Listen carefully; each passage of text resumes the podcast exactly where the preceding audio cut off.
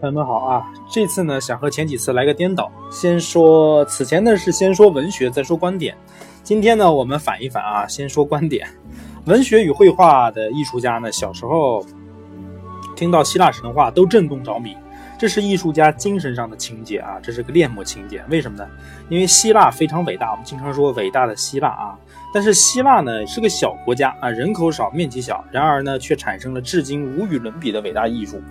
怎么说呢？宏利高洁啊，文学、雕刻、建筑可以说达到了最高的境界。数学、哲学是人类文化的奠基啊。西方评价，除了基督教，希腊文化是世界文化可以夸耀的一切的始祖。那黑格尔呢，甚至才说过啊，希腊是人类永久的老师啊。希腊小，但是相当长时期酝酝酿着文化啊。荷马生于公元前八九百年啊，亚里士多德死于公元前三百余年。荷马是开山鼻祖啊，亚里士多德呢是集大成者啊，共立了五百多年的光辉历史。我们是中国人啊，一定会想那时候中国是怎么样子的啊？那时候中国也正伟大啊，天才降生的年代。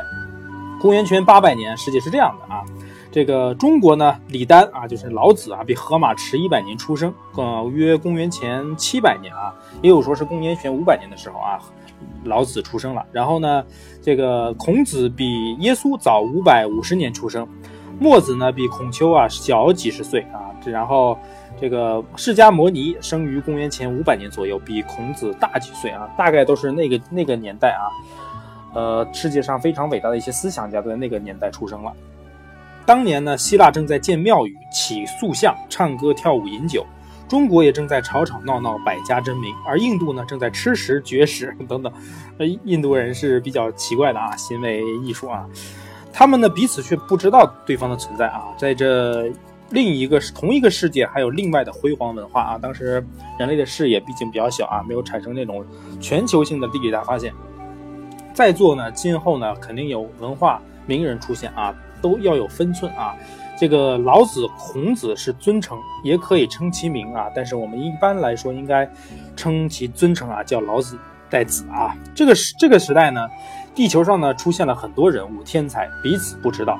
所以呢，古代的智慧毕竟有限。我以为所谓智慧指的是现代智慧。再想下去啊，那时候地球上出现许多天才，伟大的人格，伟大的思想。而柏拉图、亚里士多德压根儿不知道这世界上有老子、孔子、释迦牟尼、苏格拉底，到晚年呢好像有点疯了啊，到处去问谁是世界上最智慧的呢？因此呢获罪而死。如果他问到李丹啊，他的智慧我以为不如不如李丹啊，不如我们这个老子、李丹。乔达摩论智慧都应该在苏格拉底之上啊！李丹创创办了道教，这个乔达摩创办了佛教，都是非常伟大的啊！苏格拉底以希腊之心问世界之大，他再问就只能问到希腊，问不到别的地方去。那以相貌风度论呢？老子、释迦牟尼也比较漂亮潇洒啊，可怜老子啊，释迦当时一点也不知道希腊神话，也没有读过荷马史诗。谈到李丹呢，李丹是非常自恋的啊，那是老牌的。纳尔喀索斯啊，就是我们前一章讲的水仙花那个传说，也非常自恋。但是不如纳尔喀索斯那样以泉水照自己，而是以全宇宙作为关照。他照见的是道啊，道可道非常道，玄之又玄的一个道理啊。那乔达摩呢，他是非常的伊卡洛斯啊，这里都用希腊的角色来形容他，就是那个张开翅膀飞向太阳，然后翅膀融化掉摔死的那个年轻人啊。这个乔达摩呢，他是王子啊，宫中美人多。他上街看见人民，方知人生有病有孕有死亡。如此快乐的王子，看到生老病死，顿时明白了人生无意义啊。夜里呢，看见宫女睡态之丑，他离开宫殿啊，是伊卡洛斯之使。他的王宫就是迷楼，半夜飞出来，世界又是迷楼，要飞出世界这就难了，但他还是飞了出来。最后发现生命本身就是迷楼啊，所谓三秒三菩提嘛。他伟大，悟到生命之轮回，于是他逃避轮回，这就是更大的一种抱负和更大一种境界啊！我对古人的崇敬呢，世界范围说啊，就是这两世界范围来看啊，就是这两位啊。第三位是晚七百年再出来，他是老三啊，他就是耶稣。我最崇拜的就是李丹，然后释迦牟尼，然后就是耶稣。那孔子老老老子是大哥啊，乔达摩是老二，耶稣是小弟。这小弟来世非凡啊，全世界都被他感动了。我们都知道啊，就是天主教的由来。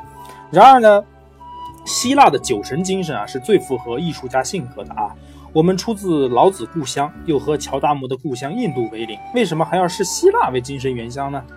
讲希腊三次了啊，希腊是我心中的情节，这个情节呢是对希腊的相悦。相悦我们都知道是吧？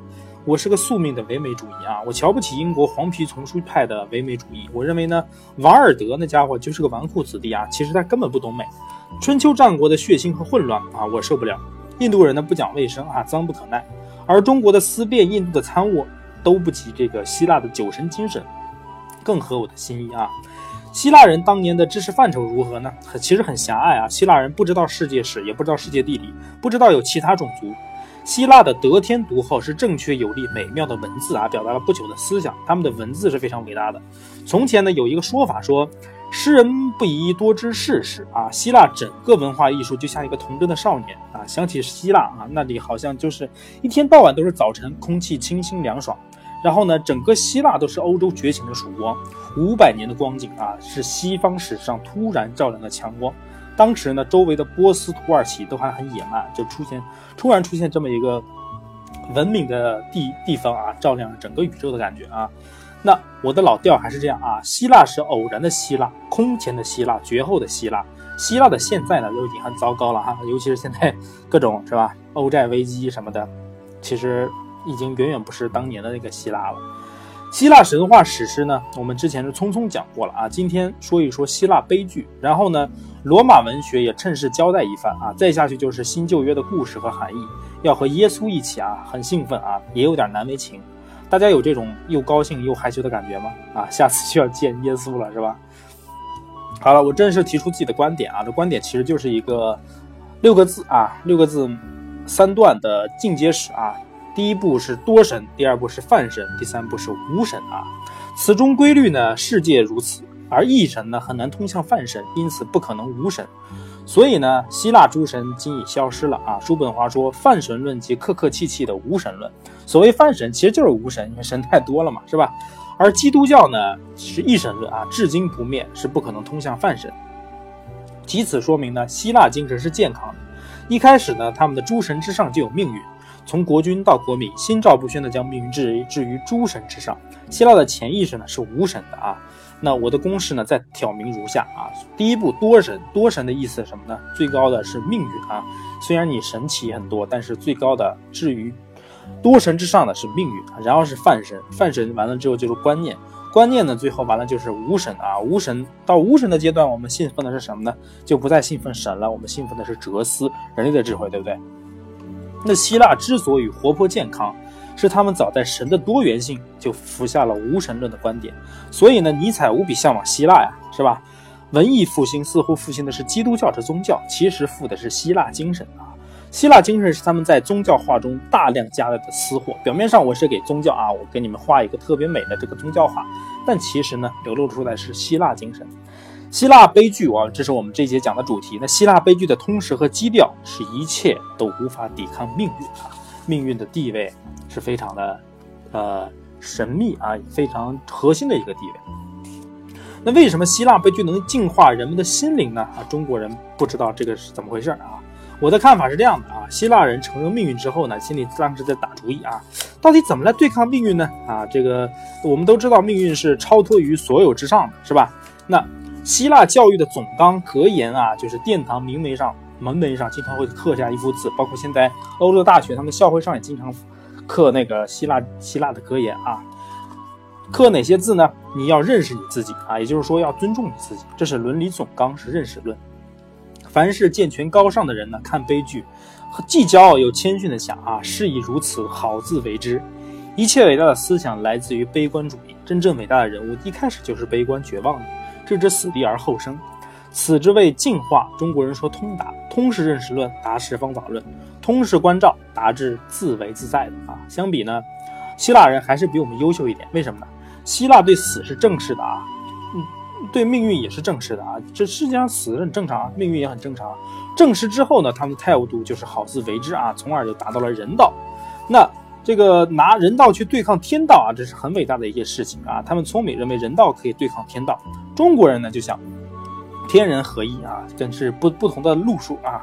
最了不起呢是希腊将美放在了人道第一位啊，这是希腊人的集体潜意识，这是朴素的唯美主义啊，不标榜。他们高尚，希腊是最早的唯美主义，十九世纪的唯美主义其实是华而不实的啊。接下来我们来谈谈这个偶像崇拜啊，因为我的节奏进度会比较快，会比较跳脱，说的一些是主要观点啊，具体的内容大家可以在记完笔记之后下去自己去领悟啊，有什么问题可以随时与我交流。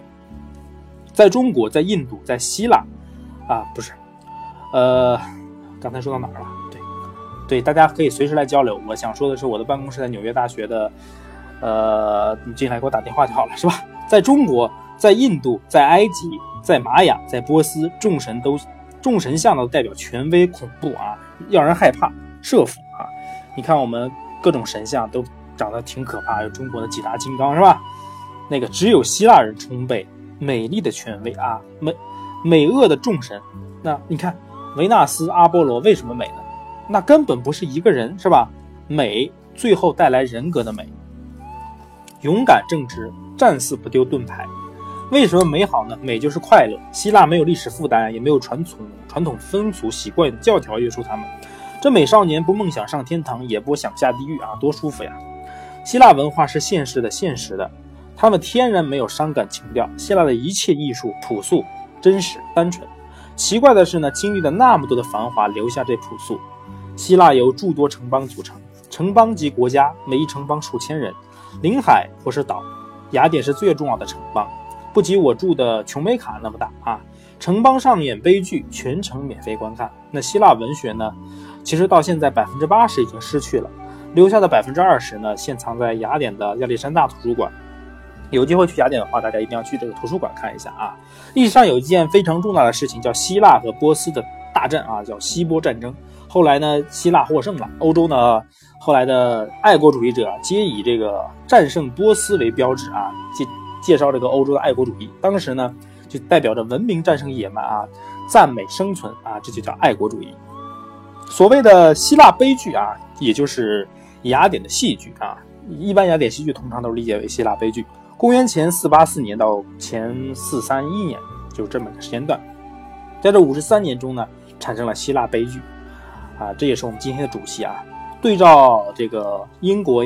伊丽莎白时期的戏剧啊，也就三十年的光荣啊。我们这边是五十三年。早期的希腊戏剧呢，最早发源于崇拜神的舞蹈。这个祭神是古代人非常重要的一件活动啊。每年的春天呢，葡萄发叶的时候啊，祭酒神啊，酒神巴克斯，再转化为悲剧啊。此后出大戏剧家，丰富了戏剧。名义上呢，以人借春季啊，来这个时间啊，借这个季节来演戏。雅典剧场呢是什么样子呢？雅典剧场是一个圆形。然后呢，第一排是教室，祭酒的座位，酒神啊，就是类似于教父一样啊，坐在正中有特别的座位，背高大啊，这曲臂椅是一个啊，放臂放肩膀的那个地方是曲的啊。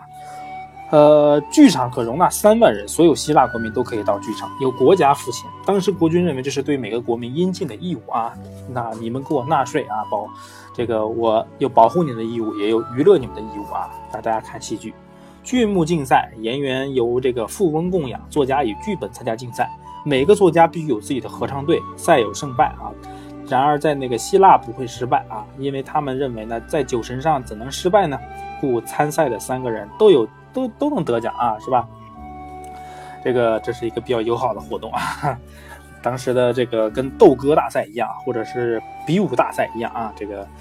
大家来比一比剧本啊，比一比演戏啊。当时有最有名的这个悲剧家还有几个呢？老大叫埃斯库罗斯啊，的老二叫素福克勒斯，老三叫欧里庇得斯，都是文学史上非常有名的人物啊。演出情况啊，最早呢，所有幽灵在这个舞台与观众间的空地上表演，化妆在帐幕内。当时合唱队是全剧的灵魂啊，演员扮相庞大，不好看，动作慢，以说为主啊，面具起了这个扩音器的作用。有引子，有序曲，剧中有人出来预告剧情，剧末有人扮神出来讲安慰的话，大家都是听后净化啊，然后散回各自的生活。这个戏剧其实也是个教化的作用，也是个净化的作用，是吧？那这个埃斯库罗斯呢，生于公元前五二五年啊，当过兵，参过战，以战争生活入戏啊。首部作品呢，大概作于二十六岁的左右，像是莎士莎士比亚一样啊，他在自己的戏中当演员。据说呢，有九十多种作品啊，留下比较完整的大概有七种到现在啊。人类不能逃脱命运，不能逃脱复仇之神之追逐，这是剧的中心思想啊！你怎么能逃脱罪恶呢？是吧？你怎么能逃脱命运呢？你一旦犯了罪，复仇女神绝对会战败你、打败你啊，找找到你。那剧情呢，都是以这个神话和民间传说为主。据说呢，这个这个这个埃斯库罗斯呢，少年的时候呢，曾经在葡萄园熟睡啊，梦到了酒神巴克斯，指指令他写悲剧啊，然后呢。这都很玄乎了，一般大家都给自己大文学家都给自己找一个，呃非常牛逼的这么一个灵感触发源啊，他就梦到了巴克斯给他托梦了。他的作品特点呢是恐怖有力，但是没有恋爱故事啊，不像现在电视剧满满都是恋爱。剧中的音乐呢都是他自己配的，所以当时的人都是多面手，既能写剧本，又能演戏，又能配乐啊。他自称其作品是荷马大宴会上的几口菜啊，很谦虚啊。仅存的七个剧本呢是哪七本呢？最主最有名的是《普罗米修斯》啊，这一剧啊，一共三篇啊。第一篇是盗火者普罗米修斯，第二篇被囚的普罗米修斯，第三篇啊被释放的普罗米修斯。其中呢，以第二篇最动人啊，这个因为第一篇、第三篇仅于片段啊，第二篇相对比较完整啊，是普罗米修斯被福尔甘啊囚于山顶，向天帝哭诉他本是神，受刑啊，以鹰啄普罗米修斯胸膛，十进五内，一。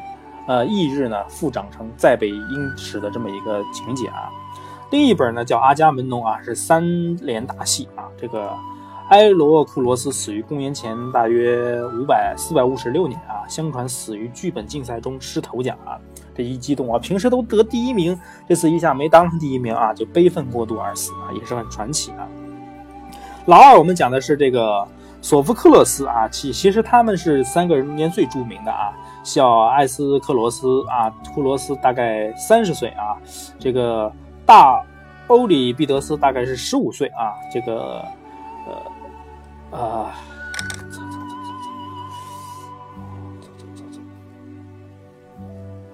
走走走走走走走。同时呢，他比这个欧里庇得斯呢大十五岁左右啊，他是世界文学史中最快乐的作家，形象壮健。美丽精于体育和音乐，十六岁时呢被聘为少年歌唱队领班，歌唱时裸体戴花环，执金琴啊，这个唱歌时裸体也是非常有想象力啊，非常充充满自由的一个人啊。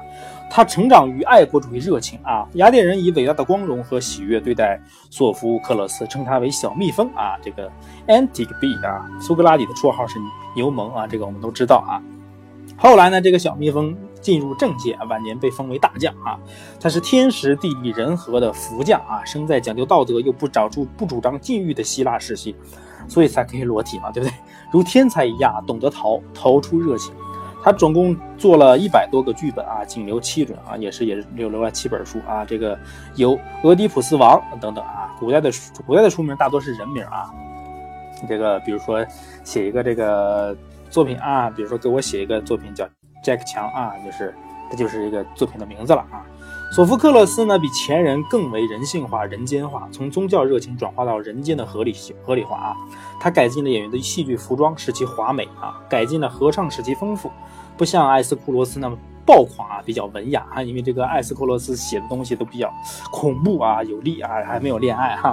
就非常男子的那种感觉啊，然而我们这个索福克勒斯呢，就相对比较文雅啊。他的晚年生活呢也比较快乐，自称不知忧愁，别人称呢他的民国一定如生前般快乐啊，死后一定与这个人间一样啊，非常快乐的一个人。那，呃，最后讲到这个，呃，不是之前讲这个艾斯库罗斯啊，是刚毅的士兵，那。索福克勒斯快乐健康是参与国事的名士啊。最后讲我们这个欧利庇得斯呢，则是个隐士啊，他厌恶城市和群众，在艺术上是个改革派啊，这个终南山下活死人后的隐居者啊。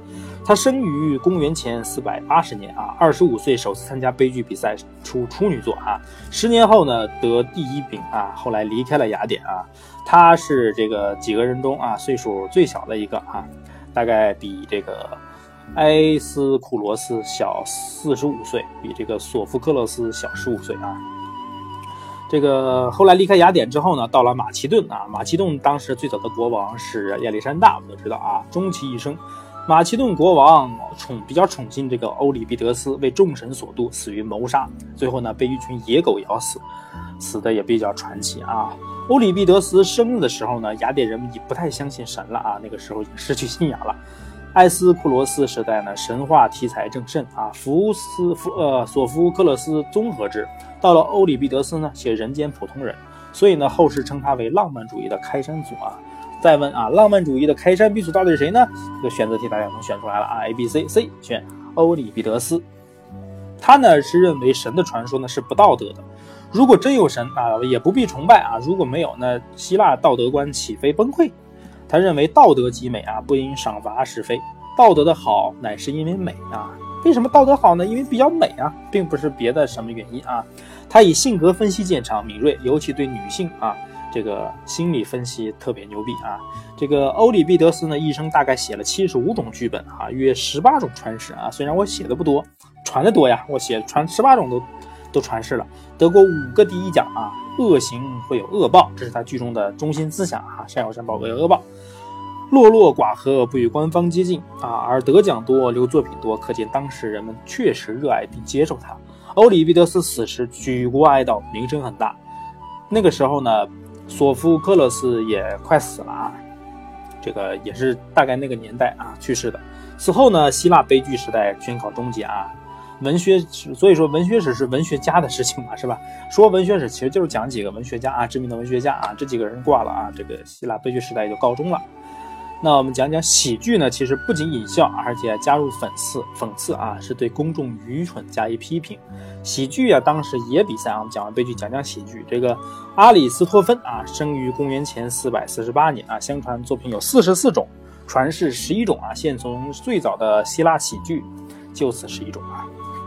一个人就代表整个希腊戏剧时代，他是个保守派。然后呢，与革新的欧里庇得斯等呢是对头啊。欧里庇得斯，你最后被狗群被狗咬了，是不是他也参与过呢，是吧？他责备欧里庇得斯派啊，不赞成英雄化。政治家、哲学家、法律家，他都讽刺啊。最著名的作品《蛙》啊，青蛙的蛙啊，《The Frogs》啊，文笔锐利。他大概死于公元前三百八十五年啊。此后，新喜剧兴起了啊，远不如前。合唱队已辞去赞助人了啊。大家那个大师都已经死去了，合唱队也没人赞助了啊！这是我们讲完了悲剧啊，悲剧的三个著名人物，然后喜剧，喜剧的代表人物啊。下面呢，我们来介绍介绍这个希腊的诗人和散文家。在荷马史诗盛行的时候呢，有一位诗人叫赫西俄德啊，这个生卒年月不详了啊，大概比荷马出生晚了这么一百年啊，不为很呃很不很为为为人知啊，很多人很少人知道这个赫赫西俄德啊。所谓贵族平民啊，在艺术家呢，不是指出身啊。所谓贵族呢，指少数主张超人哲学的人啊。历史上评荷马为贵族，其实呢，荷马出身寒苦啊，而评赫西俄德为平民啊。后世有贵族化、平民化之说啊，说的是他们这个是否主张超人哲学的人啊。赫西俄德呢，在取材和观念上不同于荷马，他不写英雄，写农民，写平民。他的作品有呢，《工作与时日》，反映农民生活的情景人事。诗歌呢，大概八百多段啊，有缺要教训劝导，也有占卜内容。诗风至重，有好时有好片段啊，属于现实主义啊。荷马呢，与它对应就是浪漫主义。赫西俄德呢，不如荷马出名，但对后来文学史上的写实主义影响很大啊。另外呢，这个有九个诗人啊，其中的女诗人萨福啊，大名鼎鼎。一说其美，一说其矮，又矮又丑啊！有的说她是白富美，有的说她是矮矮矬穷啊，这个这个啊，还有一说呢，她是最早的女同性恋啊，也有一说是她是死于失爱啊，失去了爱情，失恋而死。她带人写情书啊啊，她这个怎么说啊？当你打开我的信，不看到最后的名字，你就不知道了吧？萨福与荷马齐名，但留下诗作极其罕见啊！他出生于三位三位悲剧家百年之前啊，由公元前六百多年的时候就出生了啊，被推崇为第十位缪斯。我们知道这个缪斯一共有九位嘛，是吧？因为他写写诗实在太牛逼了啊，太文艺了，所以被被推崇为第十位缪斯啊，也称为格莱女神之花啊，the flower of the。Graces 啊，评者称其每一句诗都是完美的啊，他没有写出过不完美的诗，每一句诗啊特别特别完美。如啊为这个渔夫写墓志铭啊，他这么写的啊，将这篮这桨放在某某墓上，这么少啊这个人的财产啊。又如啊他写过啊，好好像甜蜜的苹果，在最高的端枝端上，好像有人忘了它，不是他们踩不到它啊。虽然好像我真的感受不到这个文学美感，但是很美啊。不过呢，运势越多。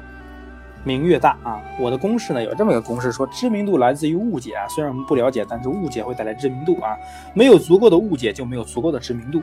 另外两位诗人呢，品达和西摩尼德斯啊，他们建成于文学史，是由于后期抒情诗人的翘楚啊。这个不仅是地方性的，而且是全希腊的。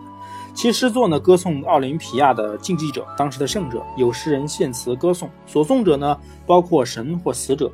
品达擅长此类宋词啊，很坦率啊，这个很现代。他这么说啊：“我为自己生活，别人我不管啊，十足的个人主义。”又如“时间的房门开了，美丽的植物看见春天啊。”这个东西都是大家先听一遍啊，具体是什么意思的，自己再领悟啊。西摩尼德斯呢，则比较富有原创性，写挽歌，写墓志铭，写凯旋歌、颂歌啊。颂歌向来是诗体啊，中国的大雅、小雅也是颂歌体啊，也是颂体诗啊。他写神话呢，如佩尔修斯的母亲在海中遇风暴，抱婴儿哀，但他心里想啊，风暴、黑暗、海危险，婴儿不知，心碎稍安啊。他会写诗的都是美的啊。讲完这个诗人呢，我们讲讲散文啊。希腊散文呢，主要表现在言说、历史和哲学啊。想想我们现在已经讲了几个部分了啊。第一部分我们讲这个悲剧啊，这个希腊悲剧啊。第二部分呢，我们讲这个希腊的喜剧啊。第三部分呢，我们讲讲诗人啊。第四部分呢，我们讲的是散文啊。大演说家德摩斯蒂尼啊，是个雅典人，生于公元前三百八十四年，前三百二十二年卒啊。其实呢。其实我说这里面提到所有，其实都是当时那个时候啊，希腊各邦势力衰弱，马其顿虎视眈眈，德摩斯蒂尼呢到处游说啊，说费说辞有力，激起人们抗敌啊。当时呢是这个腓力二世统治的马其顿啊，还有这个历史学家啊，历史学家我们说三位最有名，刚才讲的是这个这个演说家啊，历史学家三位最有名的是希罗多德、修昔底德和色诺芬啊。希罗那个希罗多德呢，被称为历史之父啊，这是历史选择题就出现了啊，谁是历史之父呢？A. 希罗多德啊，B. 修斯修昔底德，C. 色诺芬啊，我们就选 A 啊，希罗多德。在他出生之时呢，正是雅典战胜波斯啊，波西希波战争的时候啊的时候，他本人的出生于小亚细亚，少时呢比较爱旅行，著有历史共九卷。